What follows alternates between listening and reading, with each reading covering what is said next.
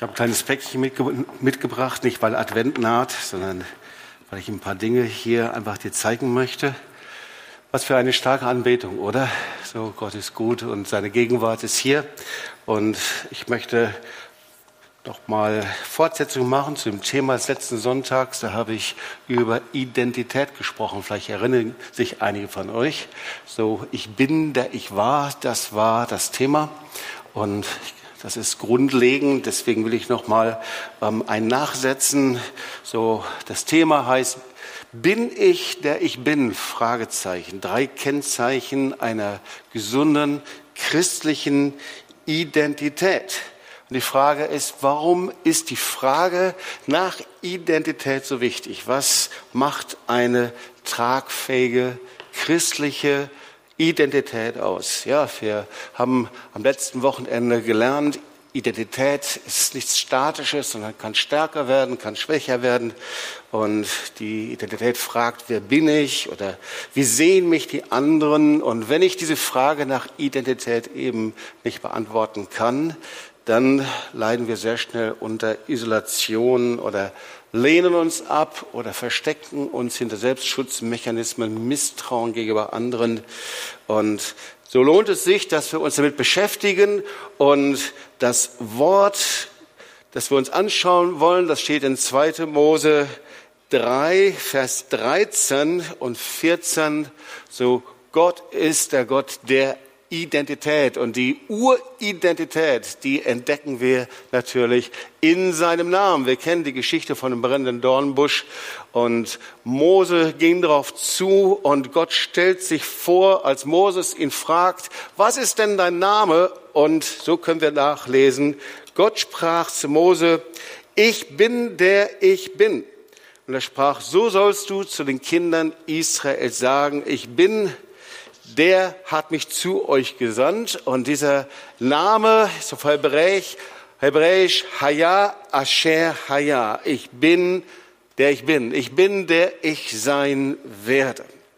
Und so hat also der Predigtitel auch eine etwas unterschiedliche Bedeutung. Ja, ähm, so bin ich, der ich bin. Ja, das ist eine Frage erstmal in der Gegenwart. Ja, wir schauen also nicht in die Vergangenheit, nicht in die Zukunft. Ist das die Frage? Und viele denken, dass ich jeden Tag neu meine Identität definieren muss. Oder aber, der, wenn ich das Ich bin groß schreibe, dann heißt das, bin ich selbst so wie Gott, so wie der Gott ich bin. Also manche haben mir gesagt, Jups, das ist schon sehr philosophisch, wie kann man denn darüber nachdenken? Äh, aber wir kommen dann zu dem wichtigen weiteren Punkt, nämlich ich bin, dieser Name Gottes, ist eben auch der Name, dass wir zum Bilde Gottes geschaffen sind, als Ebenbild Gottes. Wir sind durch die Gnade und Liebe Gottes geschaffen als sein Geschöpf und als sein Ebenbild. Und so, wir beschäftigen uns heute mit den drei Kennzeichen einer gesunden Identität.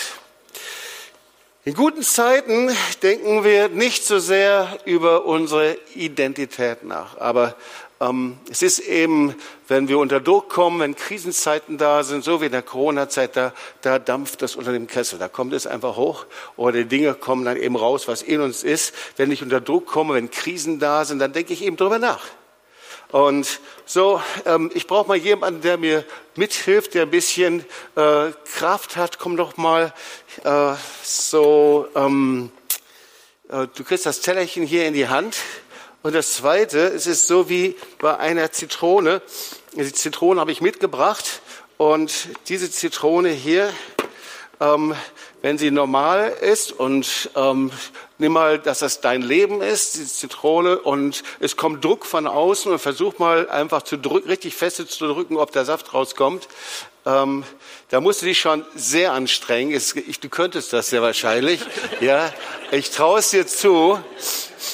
Ähm, aber was passiert ist, ich habe hier ein Messer mitgebracht, wenn eben Druck kommt und da sind eben, jetzt schneid mal, Bärbel, du, hast das letzte Mal auch gemacht, heute im ersten Gottesdienst, und du schneidest eben hier äh, ähm, Kerben hinein, das sind eben die Wunden, die Verletzungen, das, was du davon getragen hast in der letzten Zeit.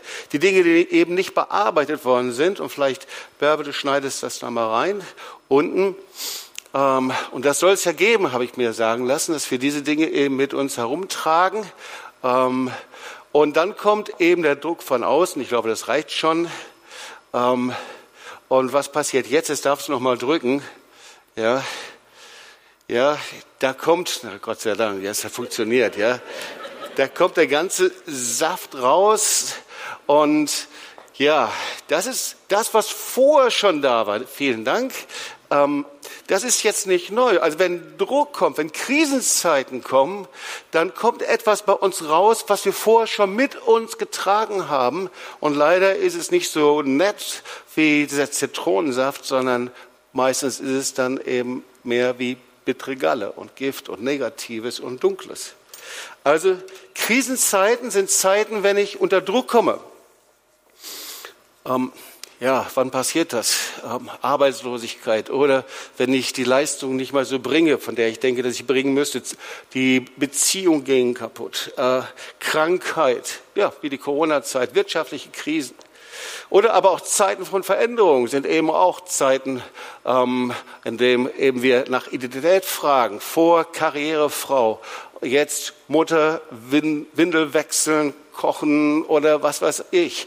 Ja, Identitätskrisen, was mache ich? Oder vorher genauso auf Männer bezogen, äh, Karrieremann, jetzt verheiratet, Familie und wie gehst du jetzt mit deiner neuen Rolle um?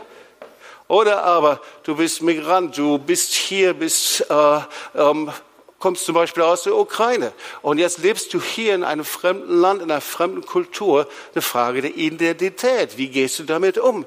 Ja. Oder aber ein ganz anderes Beispiel, Geschäftsmann. Du lebst und hast dort viele Beziehungen, du lebst in deinem Geschäft, du bist erfolgreich und dann kommst du in die Gemeinde. Zwei wie unterschiedliche Welten. Wie gehst du damit um? Also es geht um die Identität. Eine ganz aktuelle Frage heute. So eine Frage, wie definiere ich mich? So heute ist die Frage, bin ich Mann oder bin ich Frau? Wie, wie definiere ich mich selbst? Diese Frage beantworte ich heute nicht.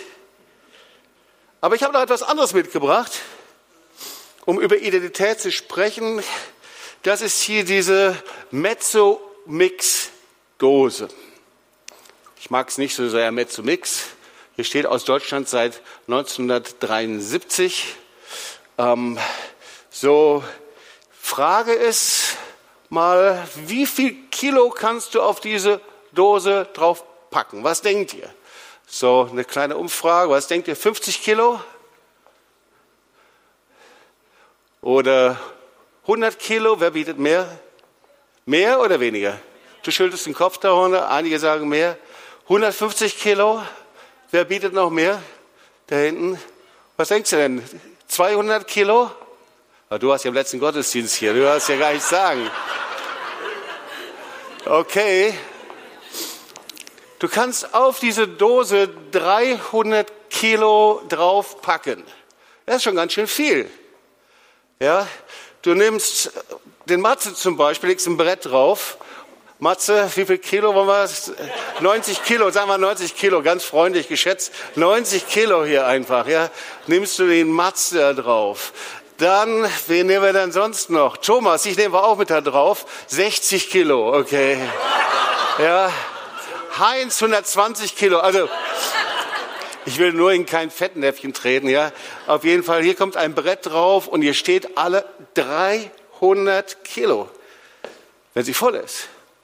Wenn ich sie aufmachen würde und würde ein paar Schluck raustrinken und sie halb entleeren, würde sie sofort zusammenkrachen. Sie könnte das Gewicht nicht halten.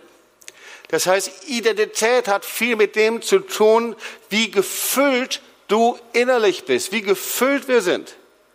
Ja, und von außen kannst du das der Dose nicht ansehen, ob sie voll oder ob sie leer ist. Und genauso kannst du es eben einem Menschen auch nicht ansehen, ob er innerlich gefüllt ist oder ob du innerlich leer ist. Aber das entscheidet, wie du mit Druck, mit Krisensituationen eben umgehen kannst. Das ist eben die Frage der Identität. Und viele Menschen ist es so mit diesen Dosen. Sie sind poliert, sie sehen gut aus. Weiß ich, ob Mix jetzt so gut aussieht, auf jeden Fall. Ähm, so, in der Gesellschaft ist völlig normal, wir sagen, es kommt aufs Äußere an. Menschen sagen, ja, Kleider machen Leute, ja. Du gehst an jemanden vorbei, der ist in Jeans, ein T-Shirt, macht es ihn nicht, aber dann hat er einen Designanzug angeschneidert, richtig schick und gut und du denkst, uh, die Menschen will ich mal ganz gerne kennenlernen. Ja, die äußeren Dinge. Ja, das ist eben dann jemand, der richtig Kohle hat oder Haus, Autos. Aber du siehst nicht, womit er gefüllt ist. Und ich dachte so, Elon Musk ist jetzt ja oft in den Medien, so, er macht viele geniale Erfindungen, aber ob er über Twitter Milliarden verliert oder ob er neue Erfindungen macht oder Tesla oder was er gerade macht oder Raketen ins All schießt, du siehst es ihm nicht an, womit er gefüllt ist. Du siehst es den Menschen nicht an. Also ganz gleich, wie ich aussehe, welche Jacke ich habe, welche Jacke du anziehst, ob eine, ob eine bunte oder ein Jackett oder wie auch immer, ich bin darunter der gleiche. Nach außen sieht die Dinge sehr gleich aus, aber dann unter Druck wird sichtbar, was in mir ist. In Krisensituationen, worin ich meine Identität habe und je leerer ich bin, desto leichter werde ich unter Druck crashen. Unter Druck merke ich, was wirklich in mir ist, ob es den Druck standhält oder nicht. So wollen wir uns eine Geschichte anschauen, die du sehr, sehr genau kennst. Ich habe überlegt, ob ich diese Geschichte nehmen soll oder nicht, aber ähm, sie hast du schon sehr oft gelesen und manchmal denken wir, wow, kennen wir alles. Aber manchmal hilft es auch, bei einer bekannten Geschichte neue Aspekte zu sehen. Und ich glaube, das hilft. Hier in dieser biblischen Geschichte drei Kennzeichen zu entdecken einer gesunden und geheilten Identität. Und das ist die Geschichte vom verlorenen Sohn, Lukas 11 bis 35. Lukas 15, 11 bis 35. Wir kennen die Geschichte sehr gut. Wir haben sie oft gelesen, oft gehört in Predigten und ich nehme nur so einige Teilaspekte hier raus. Also vor den Zusammenhang, wir kennen ihn, wollen ihn aber noch mal kurz anschauen. Der Sohn will vom Vater ausbezahlt werden und es sieht alles sehr, sehr gut aus für ihn. Die Fassade stimmt. Er hat alles, was man will. Er hat sehr viel Haus, Auto, Freunde, Geld. Und wir lesen, er lebt in einem fremden Land. Ich weiß nicht genau, wo das war. Vielleicht war es Rom, vielleicht war es die Toskana, vielleicht war es irgendwo. Auf jeden Fall ein Land, in dem er gut leben konnte. Und es kam so, wie man es vermutet. Und zwar lesen wir, es kam eine Hungersnot und auf einmal sind wir mitten im Geschehen. Es war eine Wirtschaftskrise. Die Menschen verloren ihren Job. Sie hatten nicht mehr das Geld, die Dinge zu bezahlen. Sie kamen unter Druck und er kam unter Druck und Sorgen. Und hier sehen wir genau diese Situation. Lukas 15, 15 bis 19. Da überredete er einen Bauern, ihm Arbeit zu geben. Und er durfte seine Schweine hüten. Der junge Mann war so hungrig, dass er die Schoten, die er an die Schweine verfütterte, am liebsten selbst gegessen hätte.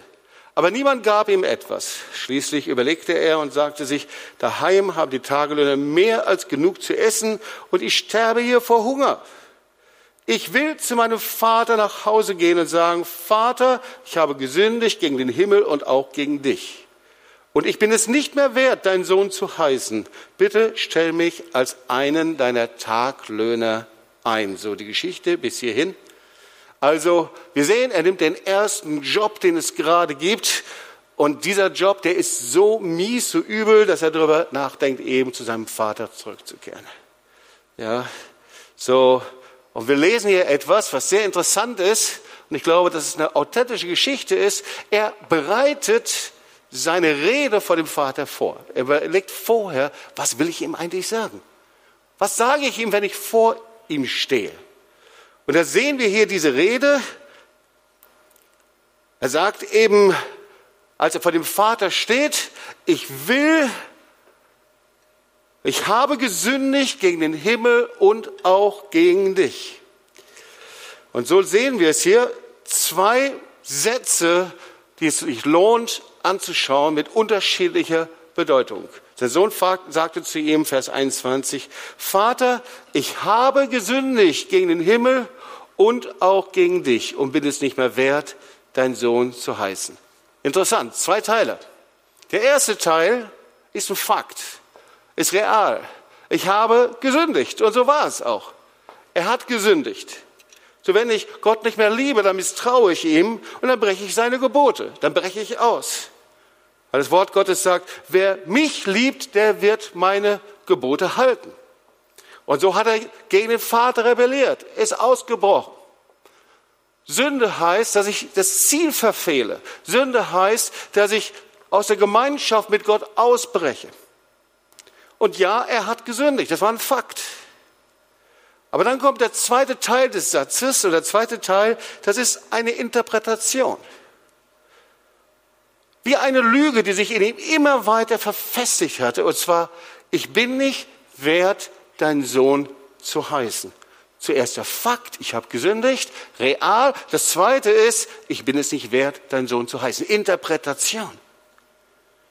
Und das heißt, dieser Satz, ich bin nicht wert, dein Sohn, deine Tochter, wir können uns damit reinnehmen, zu heißen, das bedeutet, dass er denkt, dass er seine Identität durch seine Taten definiert. Er sagt zu seinem Vater, Vater, ich tue etwas für dich, damit ich am Ende des Tages einen Lohn bekomme. Lass mich ein Taglöhner sein. So wollte er es sagen. Und schau mal, viele Christen und viele Menschen haben so eine falsche, so eine ungesunde Identität. Das ist die Identität eines Taglöhners. Es ist so eine Identität, dass ich mich mit dem, wer ich bin und was ich nicht kann und wo ich versage, so dermaßen identifiziere, dass in mir die Haltung ist, ich bin halt so. Ich kann gar nicht anders. Das war die Mentalität. Vater, ich bin drogenabhängig, ich bin Ehebrecher, ich bin Heuchler, ich werde wieder sündigen. So stand er für ihn. Und wir sind genauso. Wir stehen vor ihm, wir kommen in Gottesdienst und ich bin so, ich kann mich nicht verändern. Ich bin ohne Wert, ich bin unfähig. Und vielleicht sogar, ich bin dreckig und so war er. Der Sohn, er kam aus dem Schweinestall. Ich bin dreckig und werde dreckig bleiben. Das ist die Mentalität. Ich bin halt so. Möchte dir was verraten, was mein erster Berufswunsch war, okay? Da war ich so ungefähr fünf oder sechs Jahre alt und wir lebten in einem Haus, wir hatten dort einen Hof, der war nicht so sehr breit, vielleicht drei Meter breit und acht Meter lang, aber der hatte was ganz Interessantes. Der hatte so einen Kanal. Und dieser Kanal, ähm, da liebte ich es als Kind, ich weiß nicht, ich war vier, fünf Jahre alt, ich liebte es daran zu spielen. Und ich nahm dann so einen Stock und ich äh, holte all den Schmodder und den Schmutz und all das raus. Und ich wurde immer dreckiger und dreckiger. Und mein erster Berufswunsch war tatsächlich, ich wollte Kanalarbeiter werden. Ja, weil wenn man einmal dreckig ist, dann muss man sich keinen Kopf mehr machen, dreckig zu werden. Ich konnte mich überall hinsetzen. Ich konnte überall mich bewegen. Und schau mal, genauso eine Identität hatte der Sohn. Ja, er hat gesagt, ich bin es nicht wert, ich bin dreckig.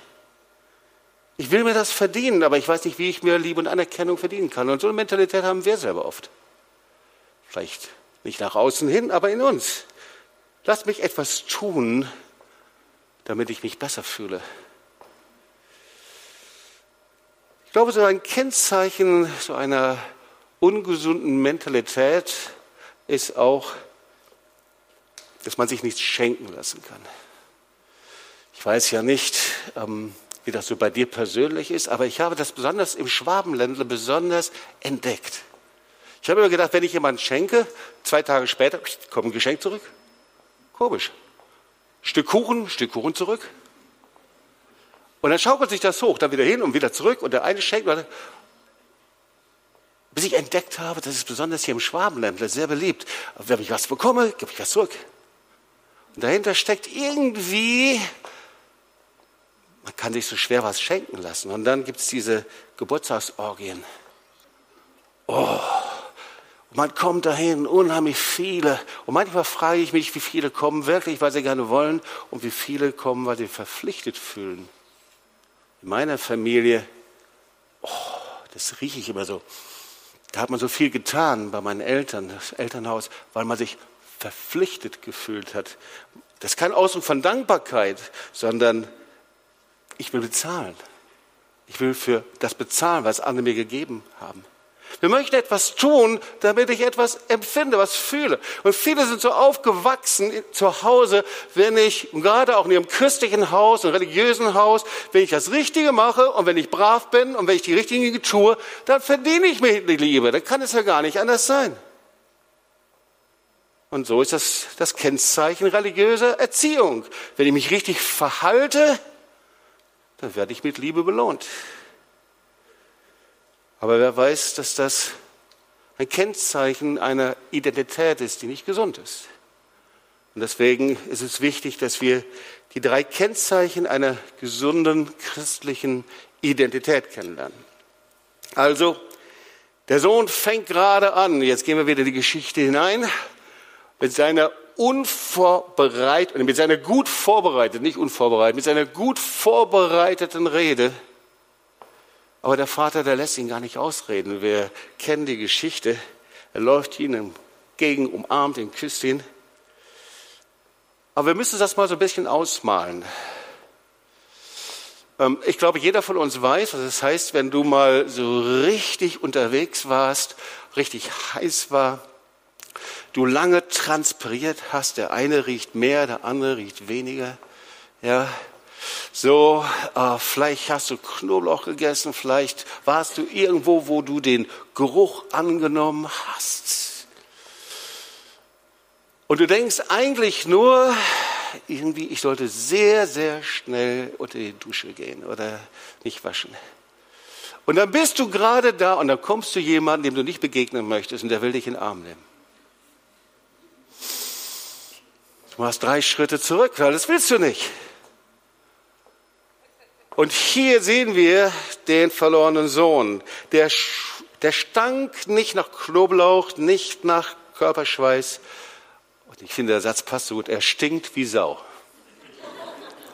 Weil er kommt ja aus dem Schweinestall, okay? Ja, und wer so stinkt, der schämt sich in Grund und Boden. Das ist ein Ausdruck von Scham eigentlich.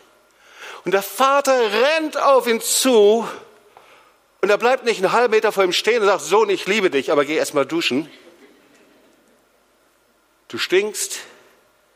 Sondern er rennt auf ihn zu, Vers 20, und voller Liebe und Mitleid lief er dem Sohn entgegen, schließt den stinkenden Sohn und mit Verlaub die stinkende Tochter in die Arme und küsst ihn. Der Vater wartet nicht, sondern er macht etwas, er lässt den besten Mantel holen und jetzt wiederum sagt er nicht, Sohn, Sauna, Dusche, Wellnessprogramm, da kriegst du auch den Mantel, sondern über den stinkenden, ungereinigten, transpirierenden, dreckigen Sohn nimmt er den besten Mantel, den er hatte und legt ihn um ihn und genauso über seine Tochter. Das erste Kennzeichen einer gesunden christlichen Identität ist der Mantel. Das ist für Mantel, das ist der beste, den er hatte. Und wir lesen in der Bibel sehr oft über die Bedeutung des Mantels. Wir haben uns öfter schon mal damit beschäftigt. Jesaja 61. Es ist der Mantel der Gerechtigkeit.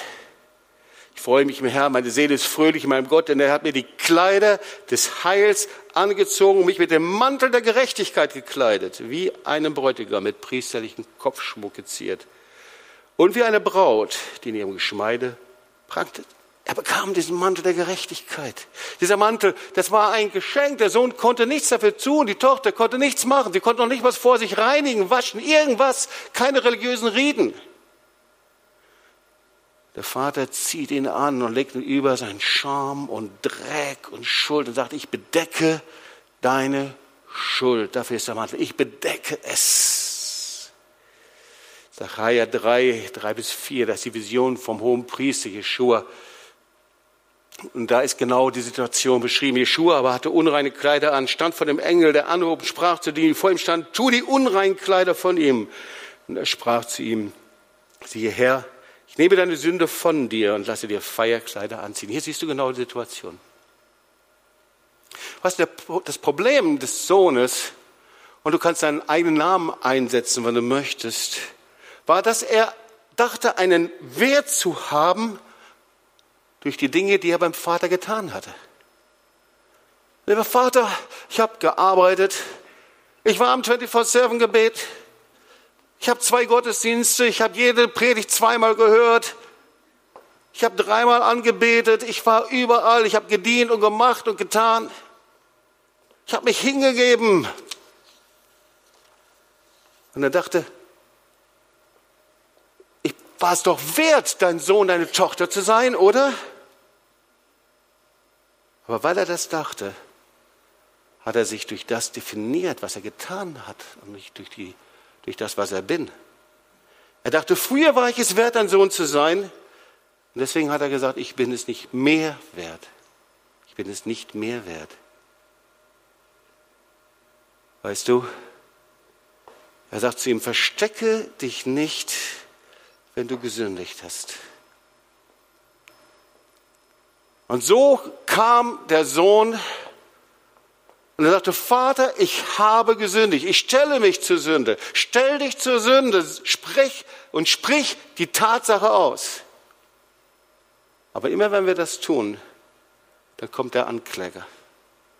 Jedes Mal, wenn wir uns zur Sünde stellen, wenn wir Buße tun, wenn wir die Wahrheit aussprechen, danach kommt direkt der Verkläger der Brüder.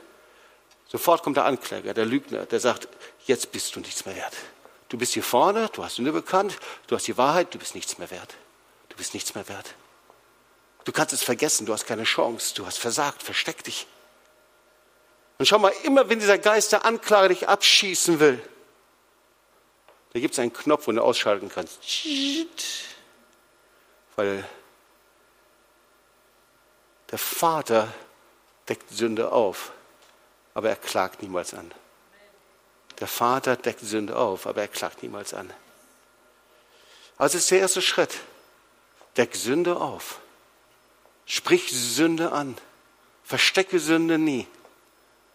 Aber das zweite, höre nicht auf die Lügen Satans, der dich täuschen will und dir sagen will, dass du aufgrund dessen nichts mehr wert bist. Das zweite Kennzeichen einer heiligen christlichen Identität ist der Ring. Und ihr Lieben, der Ring war ein Siegelring, wir wissen das, und ein Zeichen für Vollmacht und Autorität. Und wann bekommen wir diesen Ring? Nach fünf Jahren Christsein? Wer ist dafür? Nach zehn Jahren? Nach 20 Jahren? Am ersten Tag der Wiedergeburt, wer ist dafür? Okay, und die alle anderen, ihr seid indifferent? Nein, er bekommt diesen Ring am ersten Tag seiner Wiedergeburt. Ja. In dem ersten Moment, in dem du dich entscheidest, Jesus nachzufolgen, steckt er dir diesen Ring an. Und dieser Ring, der steht dafür, auch wenn du ein geistiges Baby bist, auch wenn du langsam wächst, auch wenn du Schritt für Schritt gehst, aber er steht dafür, dass der Herr zu dir sagt, jetzt stehst du unter einer himmlischen Autorität. Du musst noch wachsen, du brauchst Heiligung, aber ich gebrauche dich. Hat das schon mal jemand von euch erlebt? Du hast dein Leben Jesus gegeben, du hast Zeugnis gegeben, Gott hat dich direkt am nächsten Tag gebraucht.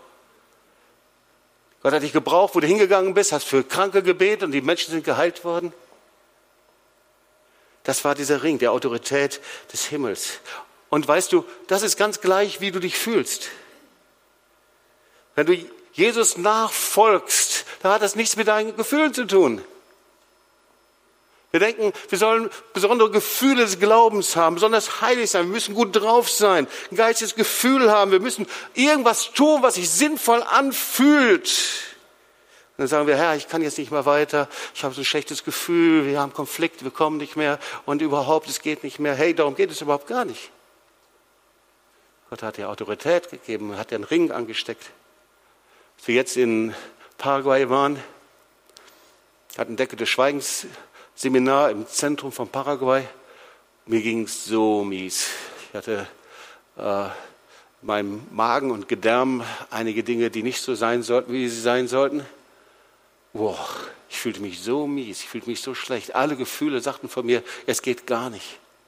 Weißt du, dass das meistens der Ort ist, in dem der Herr am meisten tun kann? Weißt du, wenn unsere Gefühle nicht so sind, wenn wir das Evangelium verkündigen, wenn wir das Wort Gottes weitergeben, wenn wir äh, Menschen dienen, wenn wir beten, wenn wir 24-7-Kette gehen, weißt du, dass das eben der Ort ist, an dem, wenn wir uns gerade gar nicht gut fühlen und sehr müde sind, dass Gott am meisten tut? Du hast einen Ring an deinem Finger. Sag mal zu deinem Nachbarn, du hast einen Ring an deinem Finger. Ja, das ist der Ring der Autorität. Und schau mal, das Dumme ist, dass man diesen Ring ablegen kann. Alle Ehepaare wissen das. Es gibt da unterschiedliche Gründe für, man sollte ihn anhalten. Aber diesen Ring der Autorität können wir ablegen. Und immer dann, wenn wir diesen Ring der Autorität ablegen, dann sind wir für die übernatürliche Welt eine absolute Lachnummer. Sind wir als Christen unterwegs und die übernatürliche Welt und auch die sichtbare Welt, die lachen über uns. Weil es sind einfach harmlose Christen.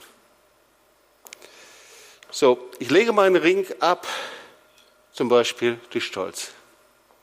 Das kannst du schon im der Apostelgeschichte nachlesen und genauso auch in den Evangelien. Da waren die 72 Jünger, die der Herr vollmächtig hat, das Evangelium zu verkündigen. Die taten Zeichen und Wunder und die Dämonen fuhren aus. Und sie kamen zurück, waren völlig begeistert. Herr, sogar Dämonen fahren aus und Kranke werden geheilt. Und Jesus guckt sie nur an und sagt, hm, freut euch, dass euer Name im Himmel angeschrieben ist. Also all das, was hier bei uns ist, das hat Jesus schon erlebt. Wir ziehen den Ring aus durch Stolz. Das zweite ist, indem wir Lügen glauben. Da sind wir unheimlich gut drin. Bist du noch dabei? Hörst du mir noch zu? Ja? Ist jetzt richtig spannend. Indem wir Lügen glauben. Weißt du, wir müssen eins wissen. Wenn Gott zu uns spricht, gibt es immer jemanden, der auch zu uns spricht. Das ist Satan. Wusstest du das? Die sprechen aus der gleichen Richtung. Wenn Gott zu dir spricht, da kommen immer auch Satans Anklagen und Lügen aus der gleichen Richtung. Und das heißt, zu unterscheiden, was Gott jetzt sagt und was Gott denkt, ohne im Wort Gottes zu leben und ohne die Wahrheit des Wortes Gottes zu kennen, ist unmöglich. Das heißt, ich sage dir, wenn du nicht im Wort Gottes lebst, das Wort Gottes nicht in dir lebt, kannst du nicht entscheiden, was von Gott ist und was nicht von ihm ist. Und wenn ich das Wort Gottes, wenn ich die Bibel nicht lese, dann glaube ich lauter Lügen, ist doch klar. All die Gefühle, Empfindungen, alles das, was in mir ist. Das war ja die erste Versuchung Satans im Paradies, als er zu Eva gesagt hat, hat das Gott wirklich gesagt? Ja? Er hat das Wort Gottes in Frage gestellt. Also du brauchst die Wahrheit des Wortes Gottes in deinem Leben. Sag mal zu deinem Nachbarn, du brauchst die Wahrheit des Wortes Gottes im Leben. Ja? Also, du stehst vom Herrn und so ist der Sohn steht vom Vater. Du ziehst den Mantel der Gerechtigkeit an. Du trägst diesen Ring und das dritte Kennzeichen einer gesunden christlichen Identität, das sind die Schuhe. Ich ziehe die Schuhe an. Die Schuhe stehen für die Bereitschaft, im Gehorsam die Wege Gottes zu gehen. Ja, erinnert uns sehr an Epheser 6. So steht und fest, umgürtet an euren Lenden mit Wahrheit angetan mit dem Panzer der Gerechtigkeit. Hier hast du hier wieder das Kleid der Gerechtigkeit angetan. Das zweite ist uns beschut an den Füßen, bereit, das Evangelium weiterzugeben. Das Wort Gottes sagt, wer in mir bleibt, wird Frucht bringen. Da gibt es die spezielle Berufung für Einzelne, sondern Berufe, Zeuge zu sein. Sag mal, du bist berufen, Zeuge Jesu zu sein. Okay, drei Kennzeichen der, der gesunden Identität. Der Mantel der Gerechtigkeit.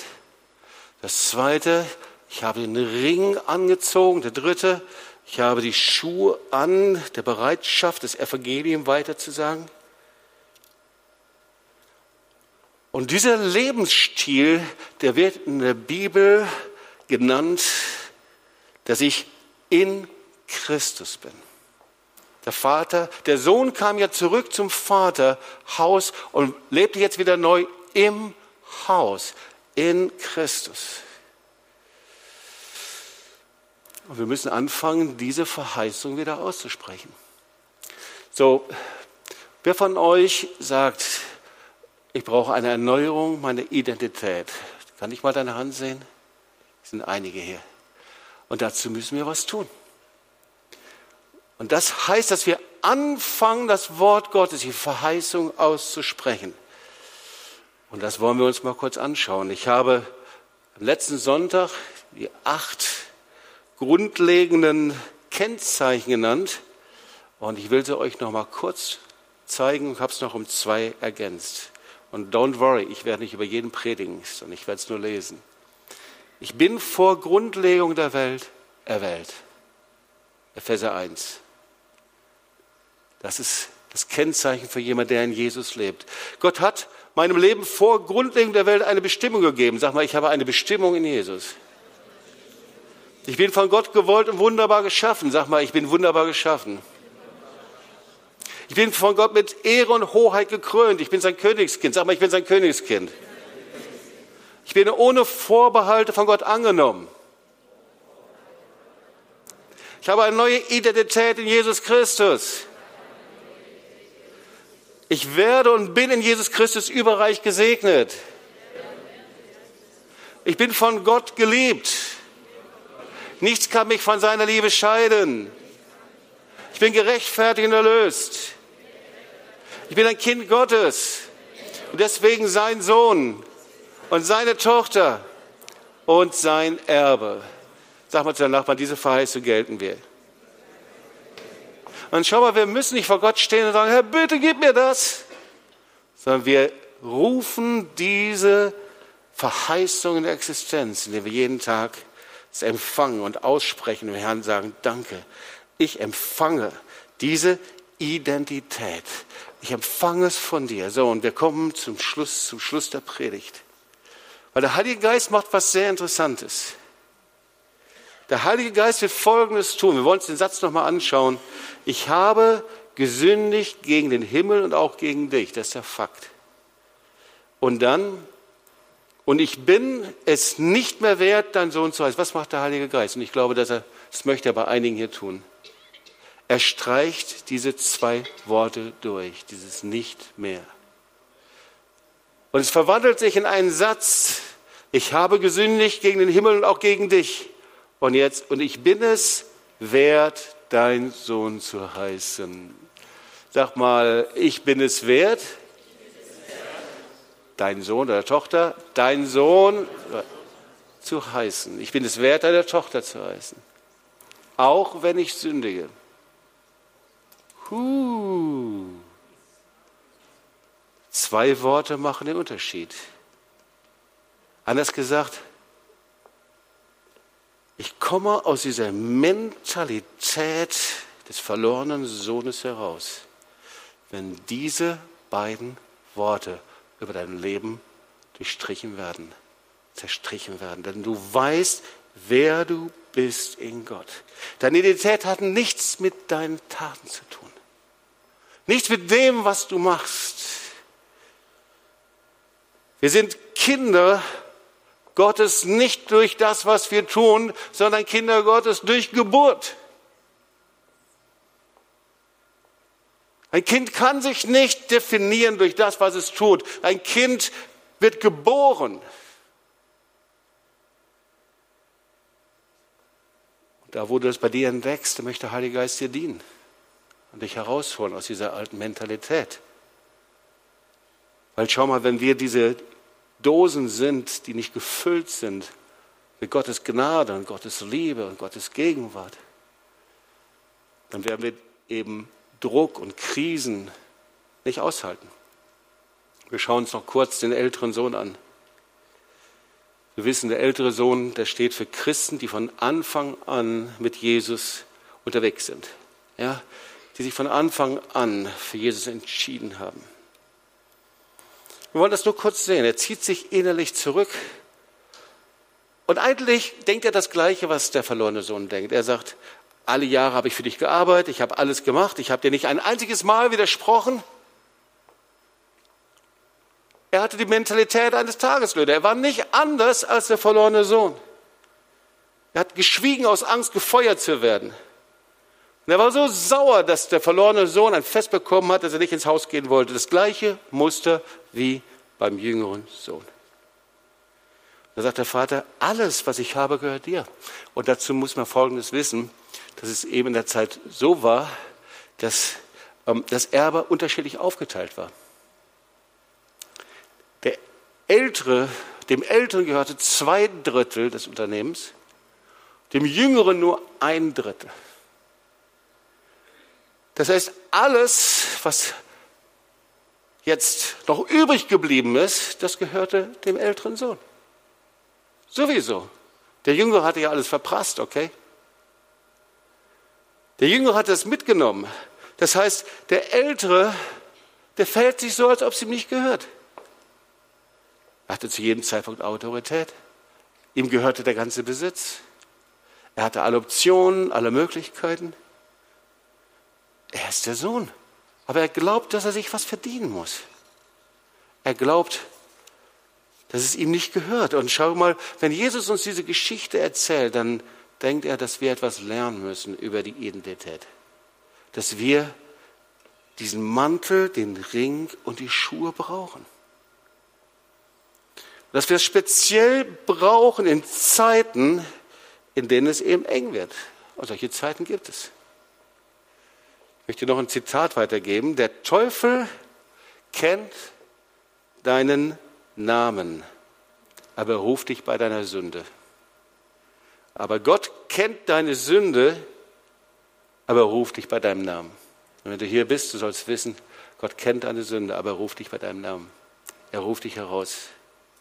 Er ruft dich da, wo du bist. Und wenn du so eine Dose bist und niemand sieht es an in deinem Leben, wie leer du bist, dann ruft er dich heute bei deinem Namen. Er kennt dich, er hat dich hingebracht. So, und er hat dich hingebracht, nicht damit du so bleibst, wie du bist, sondern er will dir eine neue Identität in ihm geben. Nicht eine Schaffensidentität, nicht eine Leistungsidentität, sondern er will dich herausrufen. Und wenn du gerade hier bist und in deinem Geist weigert sich, diese Dinge zu empfangen, dann bist du genau gemeint. Weil der Herr will dich herausrufen aus der schwäbischen Leistungsidentität, aus einer christlich-religiösen Leistungsidentität, die sich etwas verdienen möchte und dann tief enttäuscht ist, wenn Gott die Dinge nicht tut. Die Identität, in dem ich bin, ist die Identität, dass ich weiß, dass ich geliebt bin. Dass ich nichts tun muss, ob ich es fühle oder nicht fühle. Dass ich weiß, er ist alles. Und so wie der Sohn da herausgekommen ist aus dieser Identität, so ruft er uns selber heraus. So die Frage ist, ob du sein Sohn und seine Tochter bist oder ob es heute für dich der Zeitpunkt ist, dass du hinrennst und zu ihm hinkommst. Ja? Wenn du hier bist, das ist kein Zufall, dass Gott dich hingebracht hat. Aber manchmal sind sie paar Meter zwischen unserem Platz, in dem wir sitzen bleiben und denjenigen, der für mich betet, dass ich das empfange, Bekehrung, Umkehr empfange. Römer 10, Vers 9. Denn wenn du mit deinem Mund bekennst, dass Jesus der Herr ist und glaubst in deinem Herzen, dass Gott ihn von den Toten auferweckt hat, so wirst du errettet. Und ich möchte dich fragen, bevor wir beten, bist du ein Kind Gottes? Bist du gerettet? Hast du die Sicherheit vom ewigen Leben. Ich meine nicht, dass du schon jahrelang in der Gemeinde bist oder aus einer anderen Gemeinde bist, einer religiösen Gemeinde oder wo auch immer du bist. Hast du die Sicherheit, dass du gerettet bist und ewiges Leben hast? Dann ist heute für dich der Zeitpunkt. Ist für dich der Zeitpunkt, zum Herrn hinzurennen, dass du gefüllt wirst, damit nicht die nächste Drucksituation dein Leben crashen lässt.